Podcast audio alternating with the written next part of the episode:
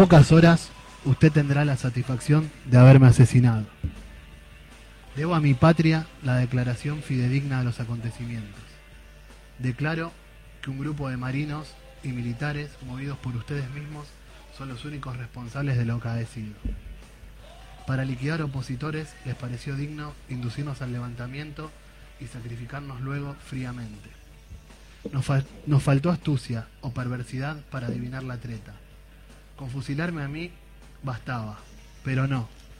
Ha querido usted escarmentar al pueblo. Entre mi suerte y la de ustedes me quedo con la mía. Mi esposa y mi hija, a través de sus lágrimas, verán en mí un idealista sacrificado por la causa del pueblo. Las mujeres de ustedes, hasta ellas, verán asomárseles por los ojos sus almas de asesinos. Y si les sonríen y los besan, será para disimular el terror que les causan. No defendemos la causa de ningún hombre, de ningún partido. Defendemos al pueblo, al que ustedes le están imponiendo el libertinaje de una minoría oligárquica en pugna con la verdadera libertad de la mayoría y un liberalismo rancio y laico en contra de las tradiciones cristianas de nuestro país. Todo el mundo sabe que la crueldad en los castigos la dicta el odio, solo el odio de clases o el miedo. Como tienen ustedes, los días contados para librarse del propio terror, siembran terror. Nadie podrá ser embaucado por el cúmulo de mentiras contradictorias y ridículas con que el gobierno trata de connoestar esta ola de matanzas y lavarse las manos sucias de sangre. Ruego a Dios que mi sangre sirva para unir a los argentinos. ¡Viva la patria! Juan José Valle, General de División, Buenos Aires, 12 de junio de 1956. 27 fusilados para una revolución que no tiró 27 balas. Buenas tardes eh, a toda la audiencia acá de este programa que hemos dado a llamar Taco Ralo, Pensamiento Nacional y Cultura Popular. Estamos acá en la Radio Center, en William Morris. Son las 15.03 del miércoles 9 de junio de 2021. Está Peta Pucheta en el aire. Estoy acá con mis compañeros, con el Charlie y con Ale, acá en esta mesa. Y acabo de leer la carta que le escribió el general Juan José Valle al dictador Pedro Eugenio Aramburu, presidente de, de facto, en ese, nueve, en ese fatídico 9 de junio de 1956, hace ya 65 años. Así que les proponemos un poco a toda la audiencia, a todos los compañeros, eh, charlar un poquito de esta fecha que hoy se están cumpliendo, como bien dije recién, redundantemente 65 años, y bueno, y ligarla con la actualidad y saludo a mis compañeros acá en la mesa. ¿Cómo estás, Piraña? Buenas tardes. Buenas tardes, Ale. Así es, vamos a estar este, rememorando una fecha, un símbolo del terrorismo oligárquico en el país y, y de la resistencia popular. Hola, Charlie, hola, Piraña. Qué fuerte, ¿eh? Qué lectura fuerte. Tres me arrancaste como para. Y a- arrancamos con, entera. arrancamos como habíamos terminado el, el- el programa pasado también leyendo a Embar el Cadri, muy, muy emocionados, pero bueno, nada, se cumple otro año más de, de los fusilamientos. Todos lo conocemos como los fusilamientos de José León Suárez, ¿no? Digamos por el libro famoso, famosísimo, y al que no lo leyó, lo, lo invitamos, si estás escuchando y no leíste este libro que vamos a nombrar ahora, te invitamos a que lo compres, se puede comprar muy barato, que es Operación Masacre de Rodolfo Walsh. Ahí está. Que bueno, cuenta. eh, ahora vamos a hablar un poquito de, de las anécdotas que tiene ese libro de Rodolfo Walsh, pero bueno, cuenta un poco de los fusilamientos, eh, específicamente el libro de Walsh, de los de José León Suárez, pero hubo mucho más. ¿Qué pasó ese día? ¿Qué, ¿Quién fue el general Valle? ¿Qué podemos decir? Bueno, el general Valle era un general nacionalista, eh, había, digamos, sido partidario de- del gobierno de Perón. El levantamiento de Valle no se hace en nombre, de, digamos, de Perón. Perón, de hecho, en un principio no le presta adhesión, no, no está al tanto de los hechos, pero sí tiene que ver con restablecer el Estado de Derecho y desplazar a la oligarquía y a las políticas de, de hambre que comenzaban a llevarse a cabo. Recordemos que por esos años Argentina, por ejemplo, ingresa al Fondo Monetario Internacional. Pero bueno, digamos que esta, esto que sucede el 9 de junio tiene un antecedente en el junio anterior de 1955 Eso te iba a decir. con los tremendos bombardeos sobre la Plaza de Mayo, desconocido por gran parte de nuestro pueblo, que se llevaron la vida de casi 400 argentinos. fue el bautismo de fuego de la aviación argentina sobre su propia población en, en la ciudad de Buenos Aires. Digamos que la Marina, los aviones de la Marina, bueno, tenían la inscripción de Cristo vence, ¿no? Así es, porque digamos que el gobierno de Perón arrastraba dos años de conflicto abierto con la Iglesia Católica. Bueno, y el odio, si hoy hablamos de odio, podemos ver, vos que estás escuchando, eh, el odio que transfunden los medios masivos de comunicación o el odio de las clases altas de nuestro país hacia todo lo que tiene olor a pueblo o hacia el pueblo mismo, no es nuevo. No es nuevo y en este programa vamos a hablar también del, del siglo XIX, eh, ¿no? de las guerras gauchas, de, de, las montoneras federales, de nuestros caudillos, que el odio hacia lo popular no viene desde ahora, sino que es histórico, ¿vale? Sí, seguramente, mira, y vos lo planteabas bien, no tenía que ver con matar a alguien en lo particular, sino con el acallamiento de los pueblos.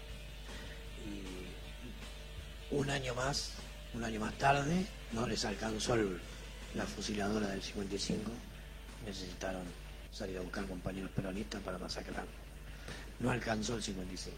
Bueno, el 55, 1955 parece que hace mucho, pero no hace tanto y como hablábamos hoy con los compañeros antes de arrancar el programa, muchas de las cosas que nos están pasando a nosotros como pueblo, como trabajadores, vienen de todo ese odio oligárquico y esas dictaduras que no solo fueron proscriptivas, porque bueno, no sé si todos saben, pero creo que en febrero de ese año, del año 56, eh, la dictadura, que primero fue del general Leonardi, después asume como presidente Aramburu, con un vicepresidente nefasto, popularmente conocido como el almirante Isaac Rojas, que bueno, si alguno tiene la oportunidad de ver la película Operación Masacre, que ahora vamos a hablar después un poquito, es ese que sale con unos Raivan, un marino que viene que para voltear a Perón amenazaron con, con volar toda la ciudad de La Plata, con volar...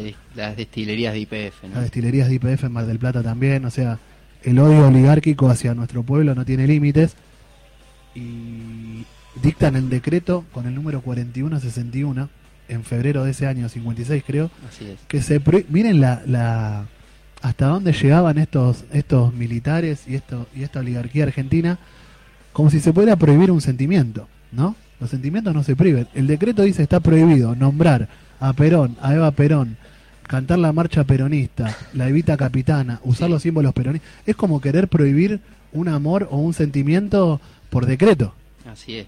Podríamos incluso pensar que ese tipo de medidas refuerzan los sentimientos y las identidades. Sí, también imposible. Eh, es como que yo no te quiera más porque alguien lo decreta. El amor empieza y se termina cuando uno lo decide. Un poco tiene que ver con lo que vos me, me impongas. Pero bueno, era su, su accionar, su forma de ver el mundo, porque no deja de ser una manera de ver el mundo. Lo que ellos plantean, las masacres no dejan de ser una manera de ver el mundo. De que, qué parte de la gente que no les sirve tiene que ser eliminada, ¿no?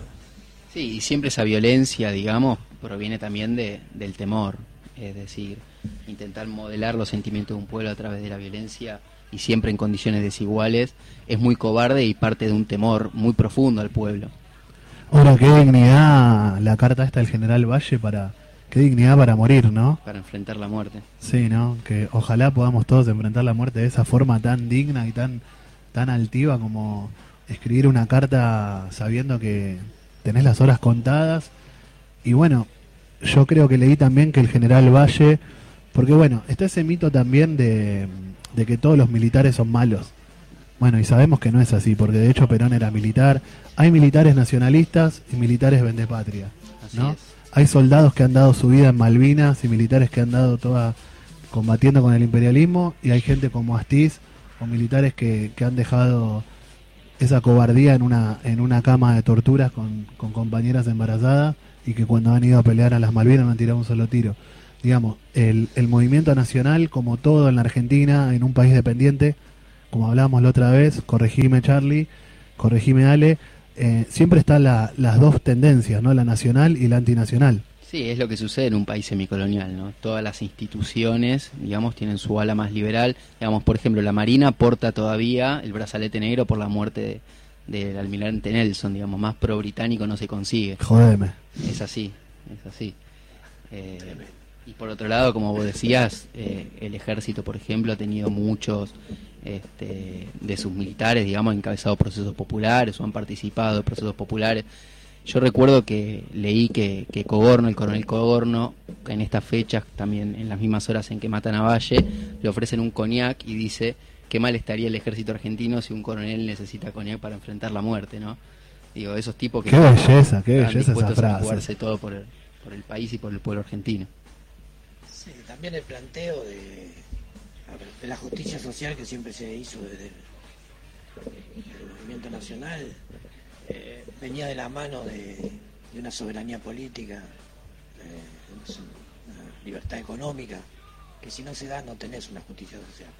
Entonces, desde ese lugar tenían que, atacar. Sí, digamos que los militares, eh, por lo menos en la línea que, inaugura Perón, son muy conscientes de que la defensa nacional tiene como prerequisito un nivel de vida aceptable para la población, es decir, la justicia social que vos mencionás, ¿no? Y eso, bueno, fue lo que no, que no perdonaron, que no perdonan las clases oligárquicas argentinas. Bueno, estamos acá en Radio Center, en William Morris, transmitiendo para todo el planeta, como dice acá nuestro operador Peta Pucheta. Son las 15.12 de este miércoles 9 de junio de 2021. Este programa que se llama Taco Ralo, Pensamiento Nacional y Cultura Popular, está auspiciado por un sindicato, como tiene que ser, por la seccional castelar de, los trabajadores del INTA, por APINTA. Estamos muy agradecidos nosotros tres con, con, el sindicato que, que, bueno, eso es lo que, que nosotros militamos, buscamos que un sindicato no sea solo defender los derechos de los compañeros como tiene que hacer, sino que intervenga en la comunidad, que plantee ideas nacionales. Bueno, el sindicato se puede hacer distraído, sin embargo está bancando este programa de radio para que hablemos nosotros de, de, estas cosas que, que hacen a, la estrategia y a la lucha de nuestro pueblo. Así que, bueno, le comentamos a la audiencia que se cumplen 65 años de, la Operación Masacre, como fue el libro de Rodolfo Walsh. Y bueno, estaría bueno hablar un poco de, de cómo surge ese libro porque tiene cosas... Eh, está muy buenas las... Cómo Rodolfo Walsh en los prólogos va contando cómo él llega a Operación Masacre, a, investigar lo que pasó eh, el 9 de junio de 1956, porque Walsh, antes de, de, toparse con esto, y ahora vamos a contar cómo, no era un hombre vinculado a la política y mucho menos al peronismo. Claro, de hecho, él reconoce en uno de los prólogos de Operación Masacre que él, digamos, fue partidario del golpe de septiembre del 55 contra Perón. Y todavía en los momentos en los que escribe el libro, eh, tiene dudas, digamos, de, su pertenencia al campo nacional. Eh, otra cosa que se puede mencionar es que Operación Masacre es el primer libro de lo que se llama non-fiction, que combina novela y periodismo, literatura y periodismo, digamos. Hay que decir que Rodolfo Walsh era un periodista, escritor que tenía todo para ser exitoso eh, en su ámbito y sin embargo progresivamente se fue acercando al pueblo, a, las organizaciones del pueblo y terminó dejando su vida por eso. Rodolfo Walsh vivía en La Plata en, en junio de 1956 y el alzamiento del general Valle comienza en esa ciudad, en el regimiento 12 de La Plata. Rodolfo Walsh se encontraba en ese momento jugando al ajedrez en un, en un barcito ahí en La Plata donde se juntaban, bueno, él es de ascendencia irlandesa, ¿no? Se juntaban a tomar cerveza, quizá algún whiskycito, y jugaban con algunos parroquianos al ajedrez ahí en La Plata. Y en ese momento empiezan a escuchar eh, tiroteos. Tiroteos porque, bueno, estaba el alzamiento del general Valle. Fue uno de los epicentros del levantamiento La Plata. Y dice, bueno, nos levantamos todos, dejamos el ajedrez, todo eso y empezamos cada uno a, caminar como para ir a nuestros hogares y dice, en un momento me doy vuelta y estaba solo. Y ahí dice Walsh, la casa de él quedaba justo enfrente del regimiento 12. Dice, a partir de ahí nunca más me mudo enfrente de una comisaría o de un regimiento militar. Cuando entra a la casa Walsh, que vivía con su esposa y con sus hijas, estaba lleno de soldados adentro de la casa que habían, no me acuerdo si eran leales a Valle o leales a la revolución fusiladora, pero bueno, la onda es que tenía toda la casa copada de soldados y ve cómo, cómo fusilan a, un conscripto enfrente de la casa de él, que es muy gracioso lo que pone él y bueno, con, esa pluma, como decía Charlie, que tiene Walsh tan exquisita, dice, el, el conscripto no muere gritando viva la patria, sino no me dejen solo, ¿no? Y a partir de ahí, bueno, sigue su vida. hasta seis meses después, que se, ya es el verano, ¿no? O, o entrando en el verano ese de 1956, en el mismo barcito, jugando al ajedrez, ya en el 57. Ya en el 57. Acá me apunta Chan en el 57, está en ese barcito, jugando al ajedrez, y viene alguien y le dice, che, siempre quise decir esta frase en radio, hay un fusilado que vive. Sí, así es. Eh, el, dato le llegaba a Walsh y tenía que ver con eh, Juan Carlos Libraga, ¿no? uno, de los uno de los fusilados en aquel basural de José Lón Suárez, que hay que decir que cayeron, digamos, este, como, como perejiles prácticamente. Muchos de los que estaban en esa casa de Florida, que son levantados por la policía, que tenía como jefe a, Fernández Suárez, no estaban al tanto de este levantamiento. También hay que decir que el levantamiento el gobierno sabía que se iba a producir y en vez de desarticularlo dejó que avanzaran los preparativos y que se llevara adelante para, eh, digamos, eh, aplicar eh, el castigo ejemplar. Y, y- y desde el comienzo Isaac Rojas tenía la intención, y Aramburu también el presidente, de fusilar a los que se habían eh, levantado contra el gobierno, pese a que se habían rendido antes de que rigiera la ley marcial. Que esa es una de las cosas que Walsh, eh, digamos, deja muy en claro en el libro. Sí. Sí, los estaban mirando la pelea. Claro. Eso está muy bueno. Les leo un fragmentito del prólogo de Walsh hablando de lo que de cuando le dicen hay un fusilado que vive, que es Juan Carlos Libraga. Dice, Libraga me cuenta su historia increíble. La creo en el acto, dice Walsh. Así nace aquella investigación, este libro. La larga noche del 9 de junio vuelve sobre mí. Por segunda vez me saca de las suaves y tranquilas estaciones. Y escuchen esto. Ahora, durante casi un año, no pensaré en otra cosa. Abandonaré mi casa y mi trabajo. Me llamaré Francisco Freire. Tendré una cédula falsa con ese nombre. Un amigo me prestará una casa en el Tigre. Durante dos meses viviré en un helado rancho de Merlo. Llevaré conmigo un revólver y a cada momento las figuras del drama volverán obsesivamente. Libraga bañado en sangre, caminando por aquel interminable callejón por donde salió de la muerte, y el otro que se salvó con él disparando por el, cuer- por el campo entre las balas, y los que se salvaron sin que él supiera, y los que no se salvaron.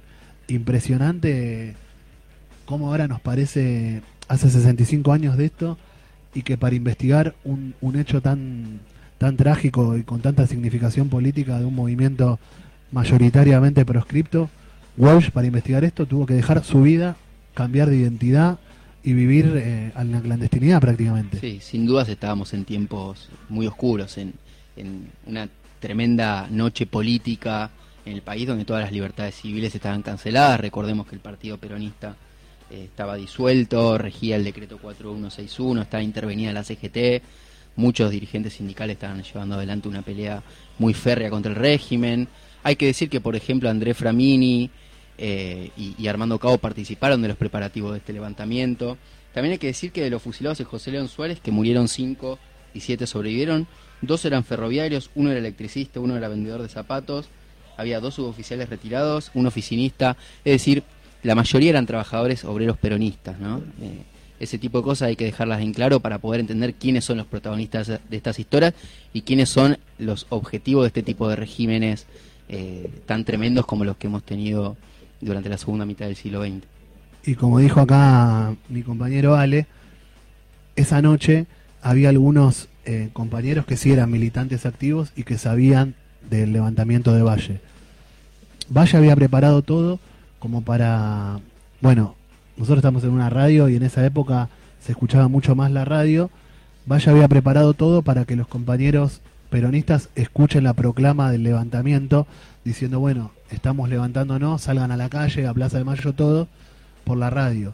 Y para eso eh, tenía otro general, que no me acuerdo ahora, no recuerdo el nombre, que tenía que tomar una escuela técnica en Avellaneda con un transmisor para poner una antena de la radio y así cuando eh, esté todo dado, tirar la proclama.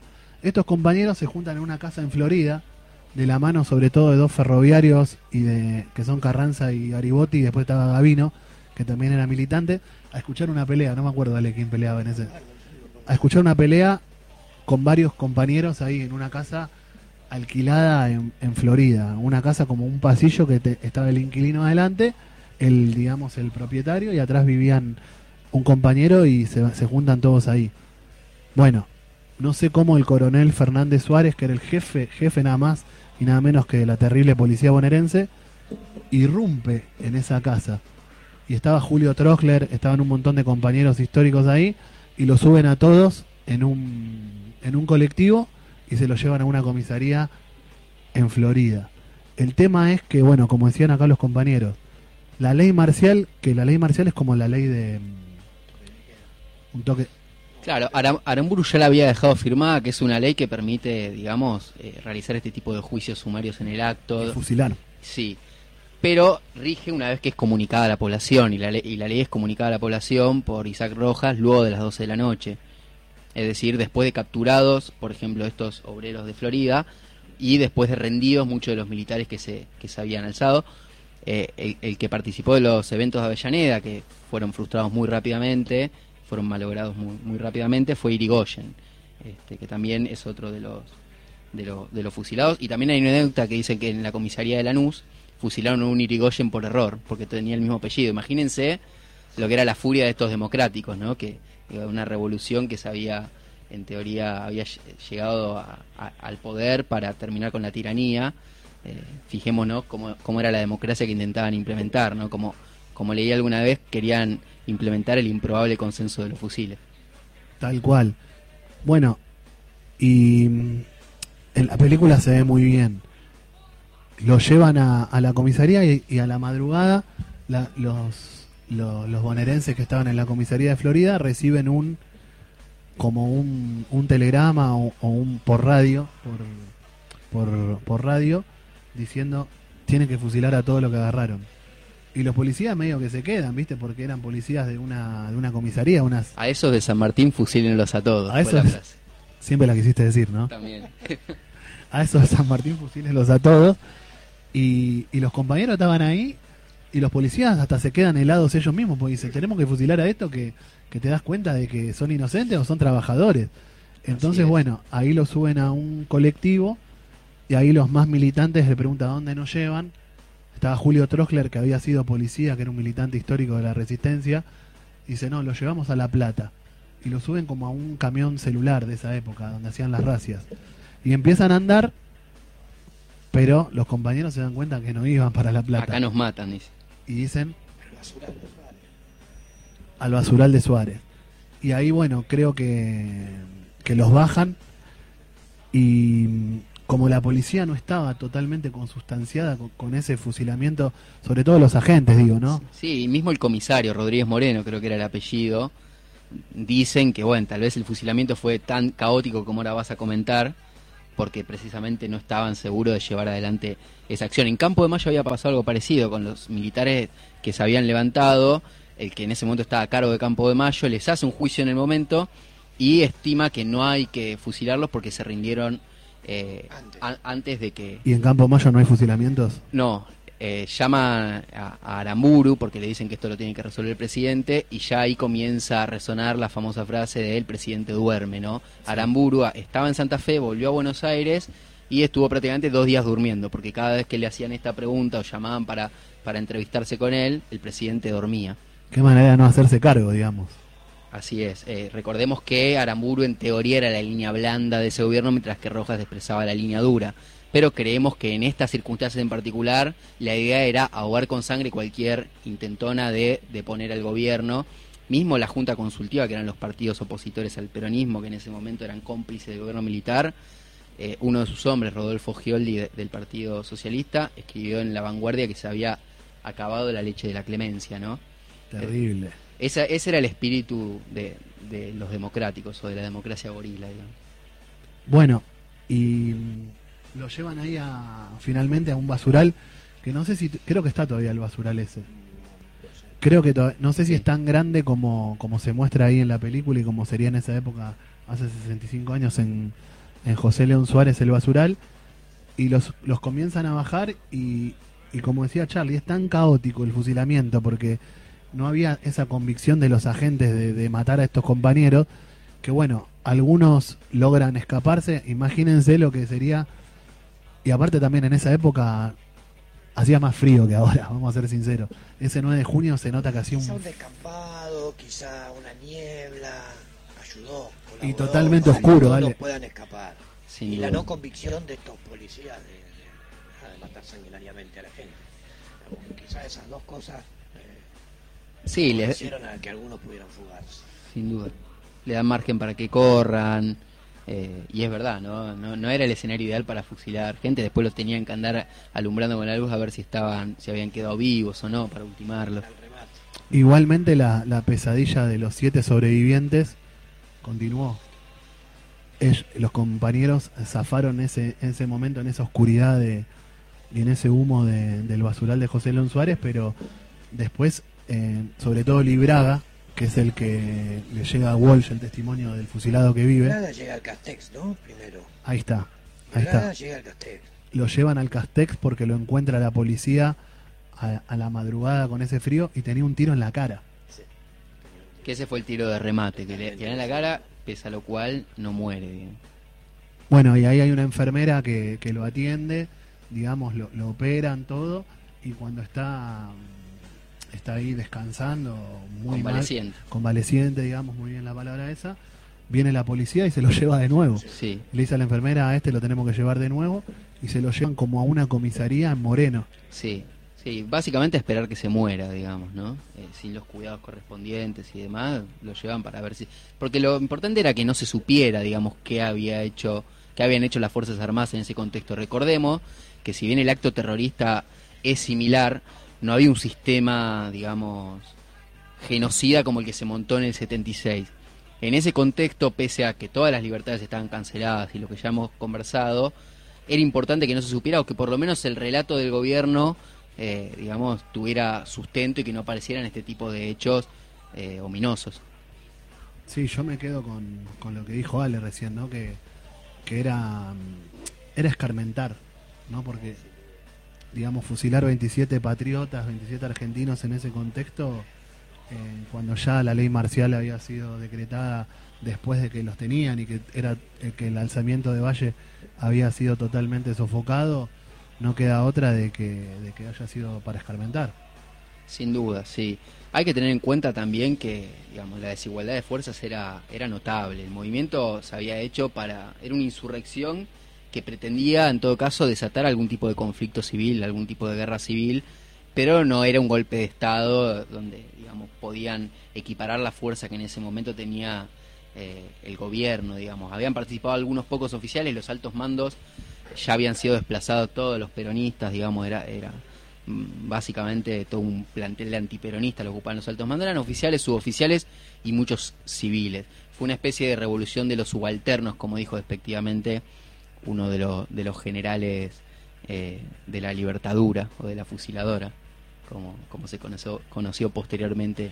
Es más, creo que el general Valle, que era el- la conducción de, de este levantamiento, cuando, cuando lo agarran, él dice, bueno, fusílenme a mí y no, no fusilen a más nadie, que es, Terminen acá, terminen acá. terminen acá, digamos, ¿no? Y bueno, no solo lo fusilan a él, sino que fusilan a todos los demás y lo fusilan a, a Coborno también. Sí, de hecho le dan garantías a Valle de que no lo van a fusilar. Manrique, que era un, un hombre cercano al presidente, es el que lo detiene, creo que en zona sur, en Lanús, y, y tiene la garantía de, de Rojas de que no lo van a fusilar y sin embargo esa palabra, eh, como ya sabemos, no valía absolutamente nada.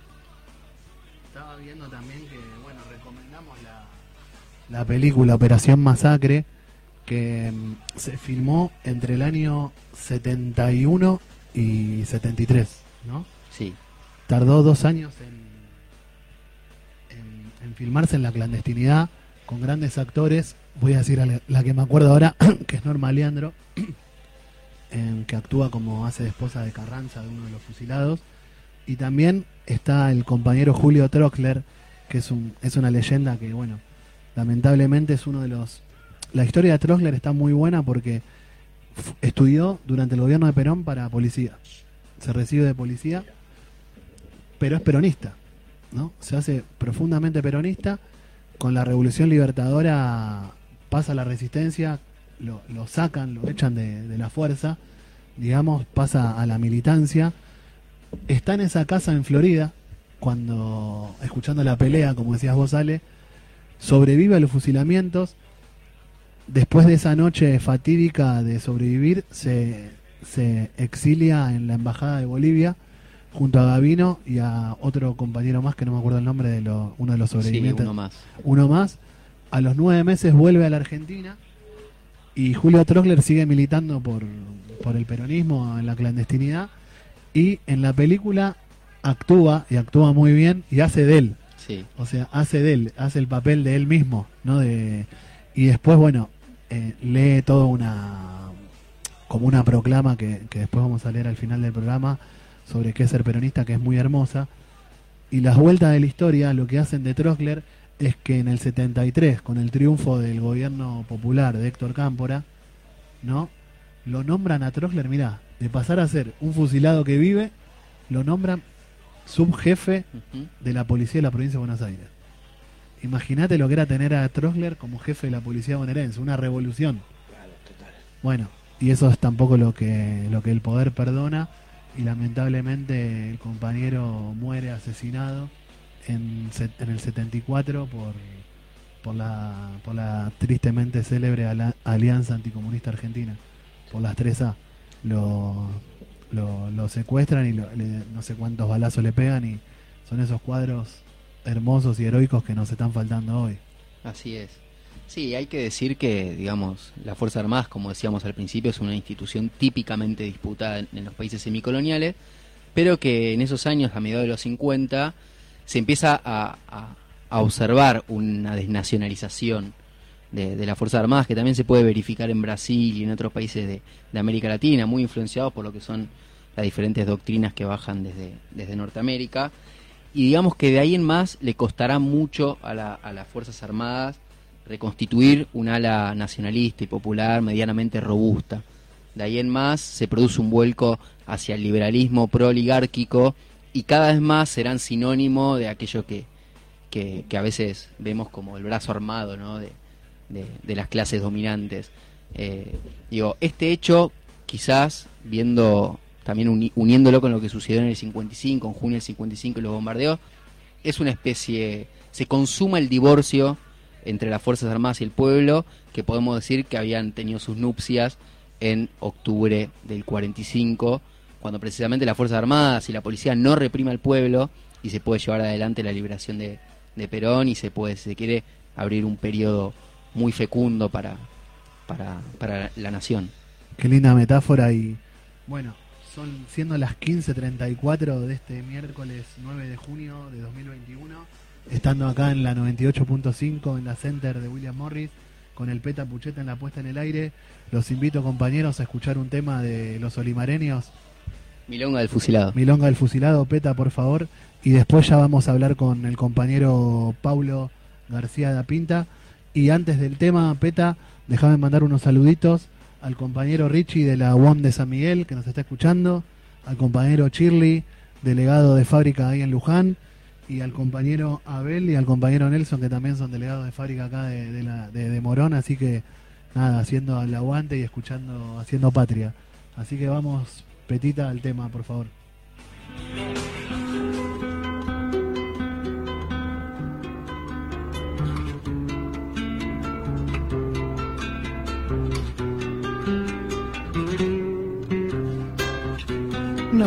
No me 98.5. pregunten quién soy, ni si me habían conocido. Los sueños que había querido crecerán, aunque no estoy. Ya no vivo, pero voy en lo que andaba soñando.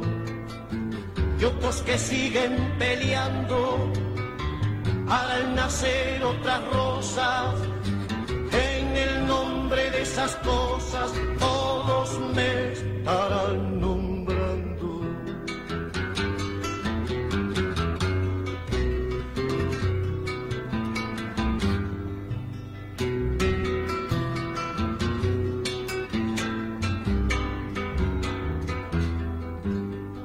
No me recuerden la fue mi cara de guerra, mientras hubiera en mi tierra necesidad de que odiara en el cielo que ya clara sabrán cómo era mi frente. Me oyó reír poca gente pero mi risa ignoraba. La en la alborada que se presiente.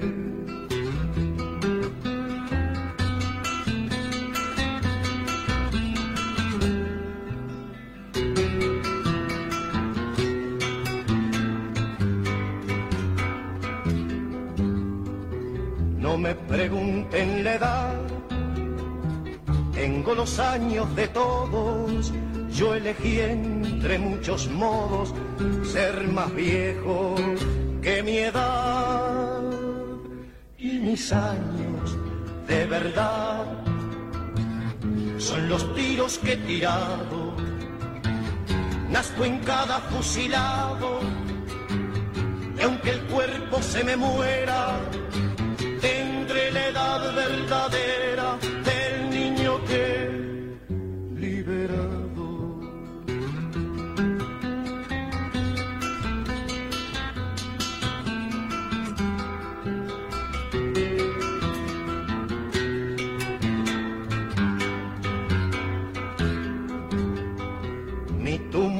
anden buscando, porque no la encontrarán. Mis manos son las que van en otras manos tirando. Mi voz la que está gritando, mi sueño el que sigue entero. Y sepan que solo muero si ustedes van aflojando peleando vive en cada compañero.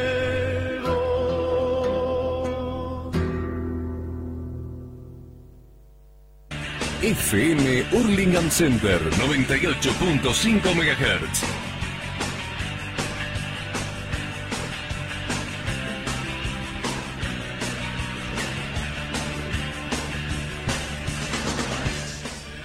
Bueno, seguimos acá en este, en este programa que hemos denominado Taco Ralo, Pensamiento Nacional y Cultura Popular, por la Radio Center de William Morris para todo el planeta, la 98.5. Y bueno, y acá nos acaba de llamar nuestro compañero y amigo Pablo García, el secretario general de la seccional A Pinta de Castelar, y vamos a charlar un poquito de, bueno, cómo la ve él, vamos a charlar un poquito de actualidad en estos 20 minutos que nos quedan de, programa acá con el compañero Ale con el compañero Charlie. Paulito, buenas tardes. ¿Cómo, ¿Cómo andan todos por ahí? Buenas tardes. Hola, Paulo. Se escucha perfecto, hermano. ¿eh? Acá estábamos escuchando con, con el compañero, con Cristian Charlenga del SOMU, del programa. Eh, también ahí estaba mandando unos mensajes Sergio de, de APOP. Es un programa para obreros este. Es un programa para obreros. Eh, le, le, mandamos no, un saludo a Cristian y a, y, a, y, al Pela de Apops también. Bueno, Cris, hace un montón que no nos vemos, a ver si cuando nos estrechamos en... Bueno, iba a decir un abrazo, pero es re COVID. En un codazo. Eso, en un codazo, con el autocuidado, Cris. ¿Cómo andan, eh, Pablito? ¿Cómo, ¿Cómo la estás viendo?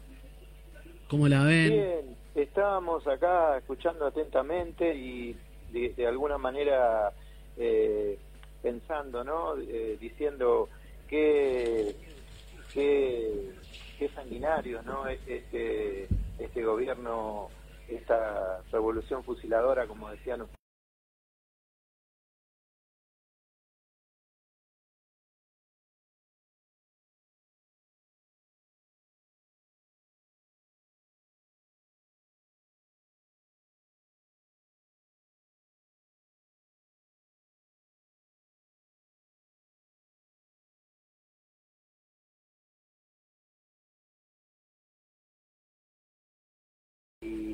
bueno, también eh, recordando que hoy salió algo en, en página 12 eh, de la toma de la radio de La Pampa, de Santa Rosa La Pampa, LR3, y cómo mandaron a los aviones a bombardear la radio, eh, porque estaba sacando proclamas eh, desde, desde la radio, ¿no?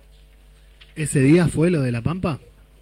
El, sí, sí, sí, fue el mismo día, el 9, eh, y ellos estuvieron hasta la madrugada del 10, y a la madrugada del 10 mandaron a, a, los aviones de combate de San Luis a bombardear la radio que estaba ahí a las afueras de la ciudad de Santa Rosa.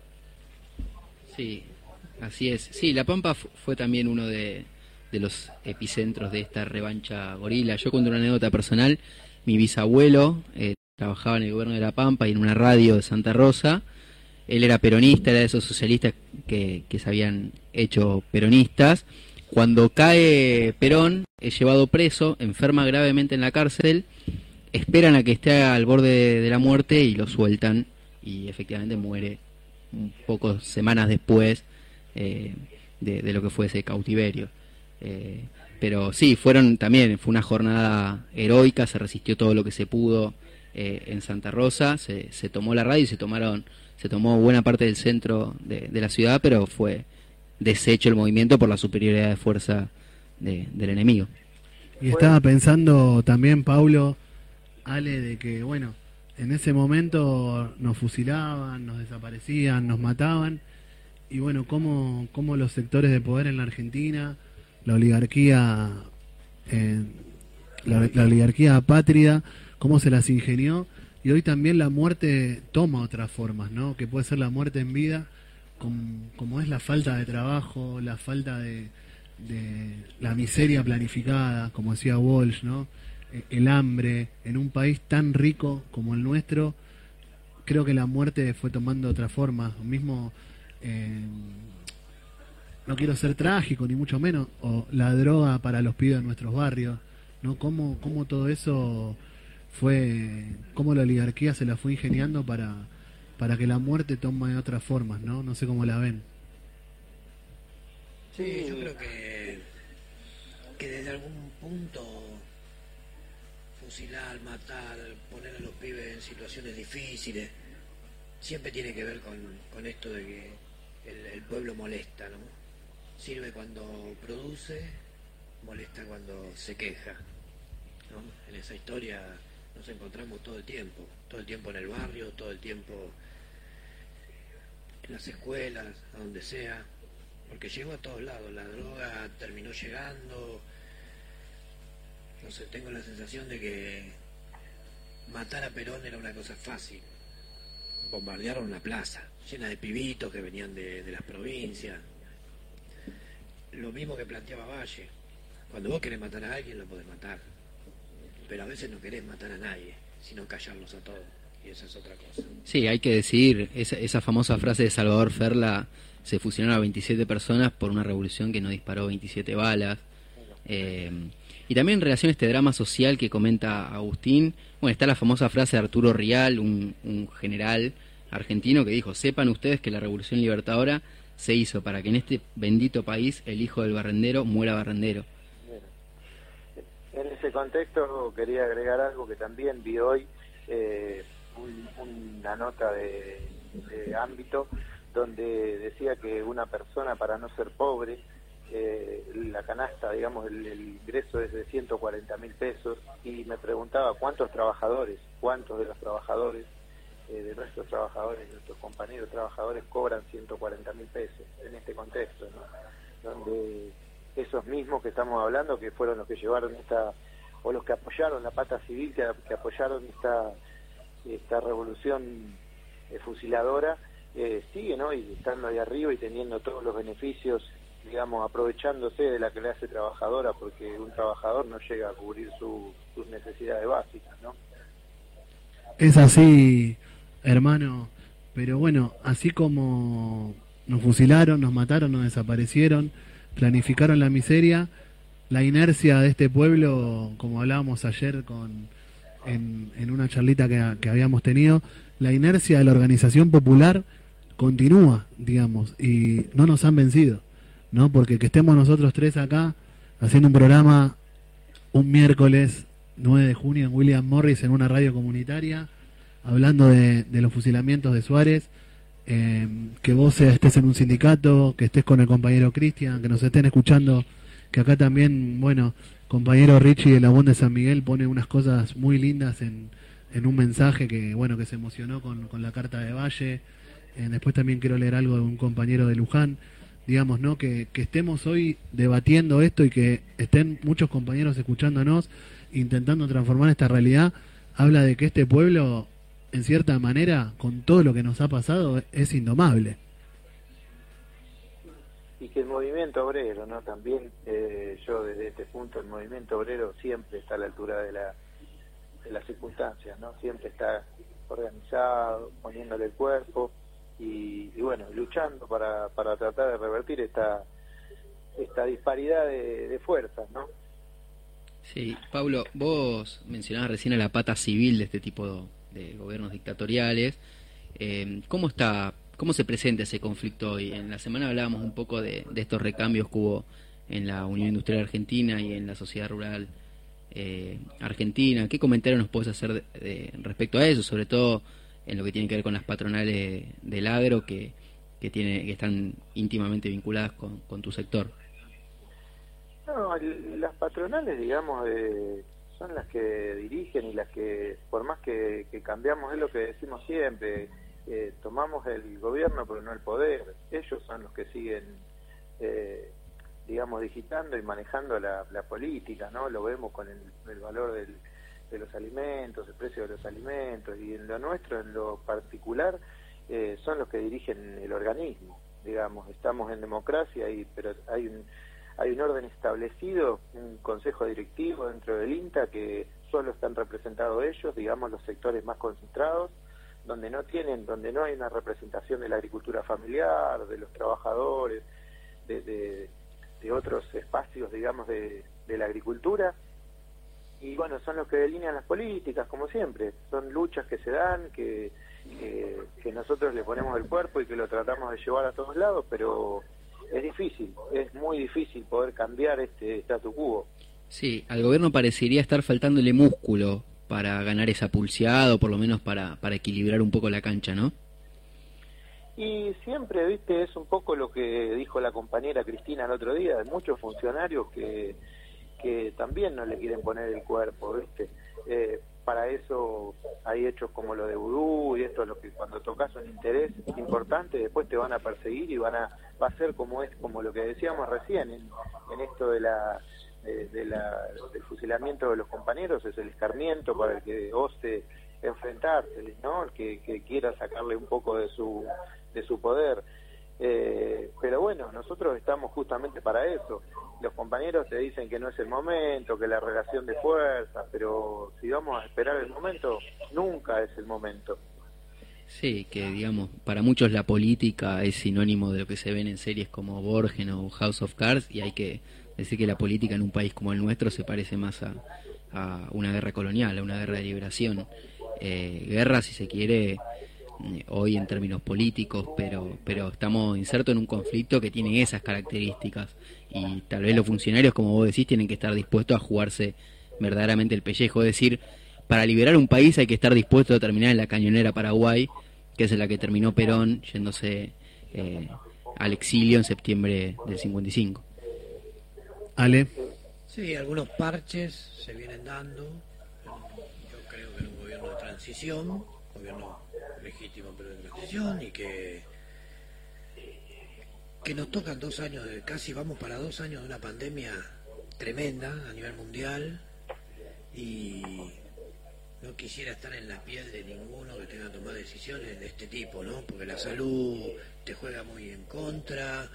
Eh, también no yo, yo creía que la vacuna iba a ser otra cosa, ¿no? Que se iba a masificar, que iba a llegar a todo y terminó siendo una pata de ese esquema liberal de si tengo la guita tengo la vacuna, si tengo el poder tengo la vacuna, países que compraron o que consiguieron vacuna para el triple de su población y poblaciones que no tienen, ¿no? por suerte en la Argentina se está vacunando, la gente se está vacunando, eh, tenemos un montón de muertos.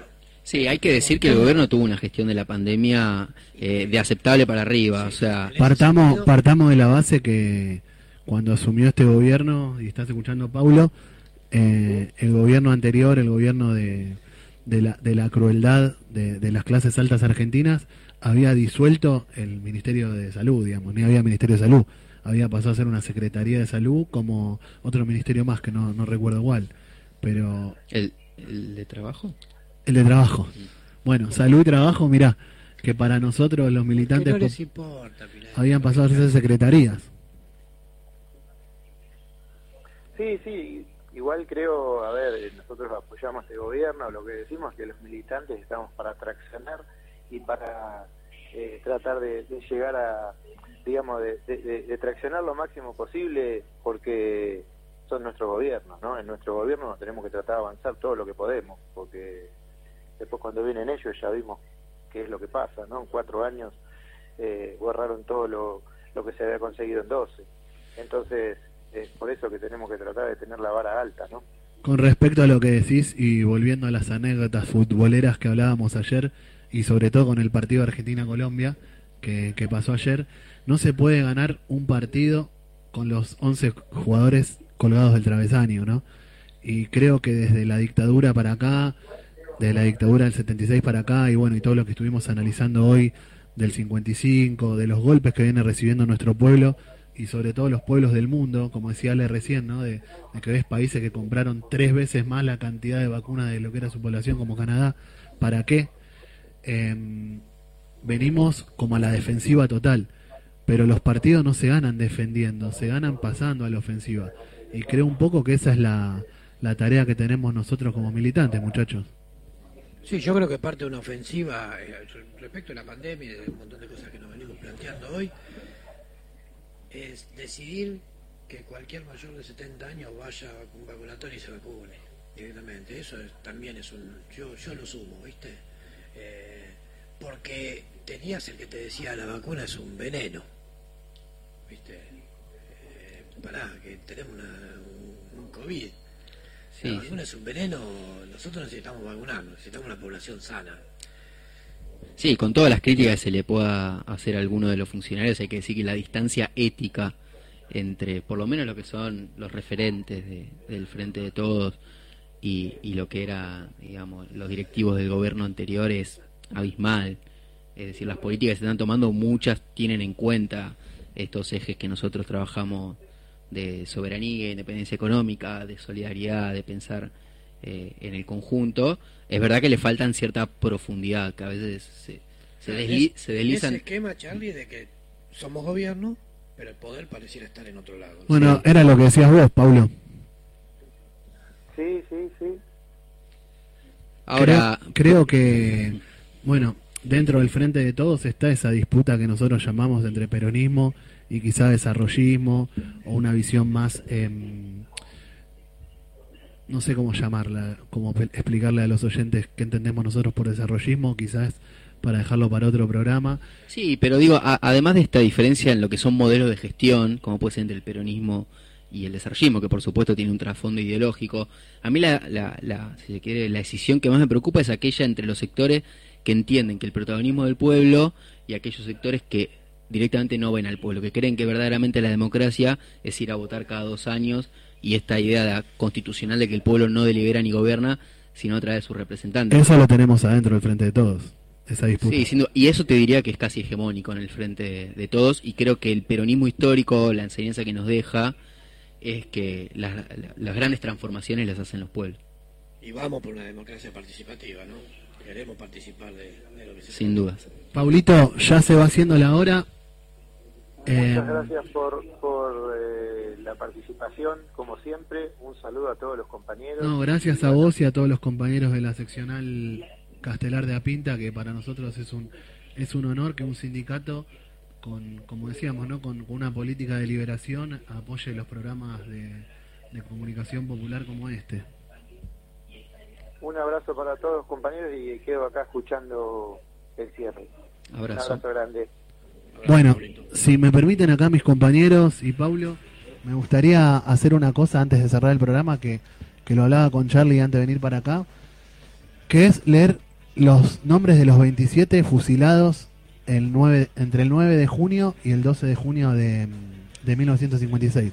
porque la verdad que estos nombres que son anónimos, militantes anónimos como podemos ser nosotros, van a ser hoy recordados por, por nuestra voz, por nuestras palabras y por, no sé, por lo que lo, leamos acá y lo estamos recordando a ellos que hace 65 años dieron la vida por un proyecto colectivo, por una patria liberada, por una patria eh, eh, socialista, iba a decir. Con justicia social. justicia social.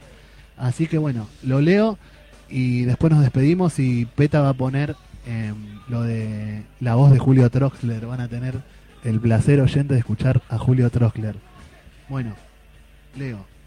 Alberto Abadi, Osvaldo Alberto Alvedro, Mario Brión, Néstor Dardo Cano, Eloy Luis Caro, Nicolás Carranza, Oscar Lorenzo Cogorno, Eduardo Alcibiades Cortines, Isauro Costa, Jorge Manuel Miguel Costales, Ernesto Gareca, Francisco Garibotti, Ricardo Salomón Ibaceta, Carlos Irigoyen, Aldo Emil Jofré, Carlos Lizazo, Dante Hipólito Lugo, Miguel Ángel Maurinio, Jorge Leopoldo Noriega, Miguel Ángel Paulini, Luis Pugnetti, Hugo Eladio Quiroga, José Miguel Rodríguez, Vicente Rodríguez, Luciano Isaías Rojas, Clemente Braulio Ross, Norberto Ross, Juan José Valle, Néstor Marcelo Videla, Ramón R. Videla, José Albino Irigoyen y Rolando Zaneta, presentes ahora y siempre.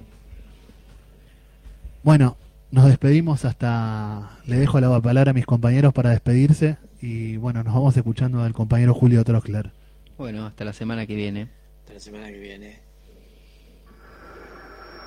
Camino se asiló a la Embajada de Bolivia. Posteriormente lo hicimos Benavides y yo. Los tres escapamos corriendo aquella noche. Díaz también se salvó. Nunca supimos cómo. Regresé de Bolivia ocho meses después aproximadamente. Al poco tiempo estaba preso y conocí la tortura. Mentalmente regresé muchas veces a este lugar. Quería encontrar la respuesta a esta pregunta.